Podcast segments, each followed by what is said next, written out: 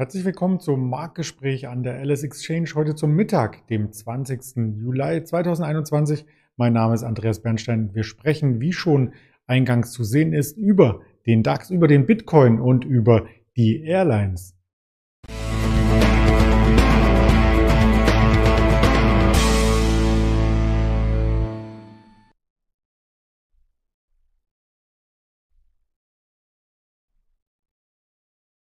Der DAX versucht hier eine Bodenbildung zu vollziehen. Heute auf die gestrigen Verluste von mehr als 400 Punkten folgte eine Gegenbewegung gleich zum Handelsstart.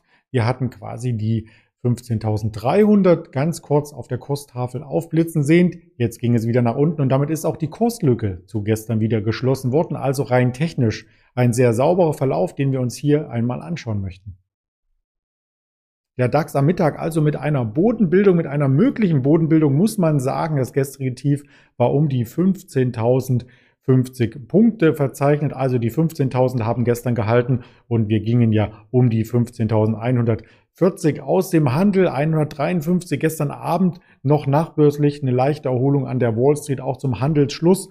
Das spiegelte sich in den nachbörslichen Kursen hier wieder und heute Morgen ein nahtloser Übergang bis zur 15.300 ganz knapp. Da fehlten wenige Punkte und danach wieder der leichte Abverkauf. Also stehen wir summa summarum jetzt wieder auf dem Niveau von gestern zum Handelsschluss und erwarten die Wall Street. Was wird dort geschehen? Gibt es auch dort eine technische Erholung auf die Verluste, denn der Dow Jones war zwischenzeitlich auch sehr, sehr stark im Minus. Auch die Technologiewerte haben abgegeben und das ganze Ausmaß von diesem Rücklauf im DAX sieht man im Tageschart sehr, sehr deutlich. Diese rote Kerze mit einem Gap eröffnet gestern. Die heutige Kerze ist auch noch leicht rot da der Xetra-Markt ja etwas stärker schon reinkam, also die Vorbörse hier schon Aufschläge zeigte. Und man darf gespannt sein, ob eben diese runde 15.000 hier hält oder ob wir vielleicht zur technisch anvisierten 14.800 zu dem Bereich. Das sind die Tiefs aus dem Mai noch einmal zurücklaufen.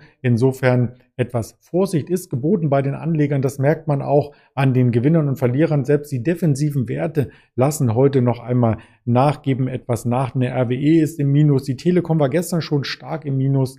Und was die Hintergründe waren, das hatten wir im gestrigen Video auch skizziert. Einerseits die Ölpreise die Weltwirtschaft und natürlich auch der Impfstatus, der auch weitere Branchen hier ins Studium bringen könnte. Doch bevor wir darauf zu sprechen kommen, möchten wir auf den Bitcoin schauen, denn der muss auch zeigen, ob er hier bereit ist, einen Boden auszubilden. Wir sind unter den 30.000 US-Dollar, eine Marke, die hier schon mehrfach immer wieder für Unterstützung sorgte. Zuletzt Anfang des Jahres, als es den Ausbruch erst gab, dann noch einmal den Rücksetzer auf die 29.000, 30.000, diesen Bereich. Danach, wir erinnern uns alle, das Allzeithoch, eine Kursverdopplung ab diesem Niveau und dann logischerweise jetzt auch, wenn dasselbe Niveau erreicht ist, eine Kurshalbierung. Also könnte der Bitcoin sich hier stabilisieren? Das ist die große Frage am Kryptomarkt und das fragen sich auch alle Anleger die in dem Bereich an der Peripherie investiert sind. Da hatten wir unter anderem auch immer wieder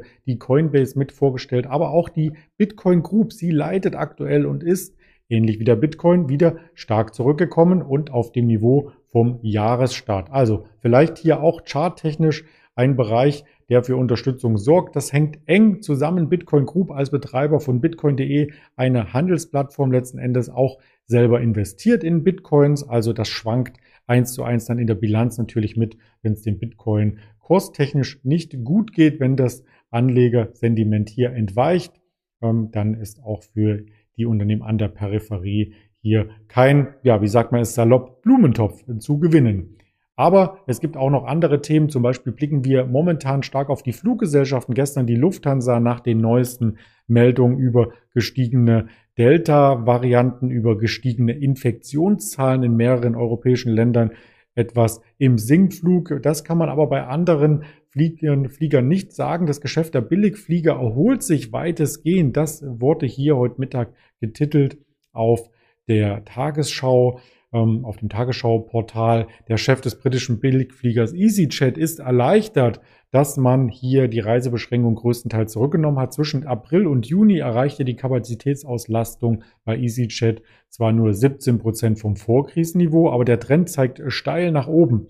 Und man darf gespannt sein, wie dann die Quartalzahlen hier weiter anziehen. Von Monat zu Monat sind sie jedenfalls besser gelaufen. Der Umsatz kletterte nun auf rund 230 Millionen Pfund nach 7,2 Millionen vor einem Jahr. Also da geht's ähm, mittlerweile schon der Branche besser und im April waren es hier noch rund 524.000 Passagiere, im Mai dann 870.000, im Juni 1,6 Millionen. Also man sieht, wie stark das nach oben geht. Auch Mallorca hat da natürlich einen Anteil dran. Viele Urlauber sind dorthin gereist und die Billigflieger könnten dann gestärkt aus der Krise hervorgehen, weil natürlich auch viele Kostensenkungen erfolgt sind. Im laufenden Geschäftsjahr wird allein bei EasyJet 500 Millionen Pfund an Umstrukturierungen eingespart.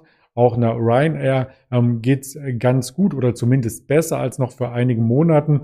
Und bei Ryanair sind die Schulden im abgelaufenen Geschäftsjahr und das schloss am 31. März von 3,97 auf 5,24 Milliarden Euro erst einmal gestiegen, weil investiert wurde. Aber dennoch hat Ryanair noch 2,65 Milliarden Euro in der Kasse an, liquidi, an liquiden Mitteln. Also da muss nicht wie bei einer Lufthansa quasi noch ein Antrag beim Staat oder bei der EU gestellt werden auf Hilfe, sondern aus eigener Kraft könnte aus der Krise hier ein ja, Neustart gelingen. Der Aktienkurs ist schon durchgestartet. Wir haben bei Ryanair gesehen, dass die Erholung ab dem Pandemietief schon sehr, sehr üppig war und dass wir auf einen Mehrjahreshoch notierten, jetzt als die Lockerungen wieder eingesetzt sind und vielleicht auch in einigen Ländern schon wieder zurückgenommen werden, strauchelt der Kurs ein wenig, kann sich aber aktuell noch über der 15-Euro-Marke halten. Also ein sehr spannendes Chartbild, was eigentlich ja insgesamt sehr, sehr gut anmutet, wenn man diesen Zeitabschnitt sich zumindest anschaut. Das sind auch weiterhin die Termine und ähm, Daten, die man im Markt beobachten sollte. Also die Fluglinien, denn heute Nachmittag, vielmehr heute Abend, kommt mit United Airlines noch ein Schwergewicht aus den USA hervor mit Daten. Jetzt 13 Uhr meldet Philip Morris Quartalszahlen, Daily Financial, Netflix wird auch noch spannend für den Technologiebereich nach Börsenschluss, also genau 22 Uhr in den USA und Halliburton meldet Quartal 2 Zahlen sowie Qualtrics, ebenfalls Technologiekonzern. Das sind die Themen, die uns hier weiter beschäftigen, über die wir auch morgen gern wieder berichten möchten auf dem Kanal der Alice Exchange bei YouTube, bei Twitter, bei Instagram, bei Facebook und als Hörvariante bei Spotify, Deezer und Apple Podcast. Kommen Sie gut durch den Handelstag. Wir sehen uns morgen wieder und dann auch mit einem Händlerinterview. Ich freue mich drauf. Bis dahin alles Gute. Dein Andreas Bernstein.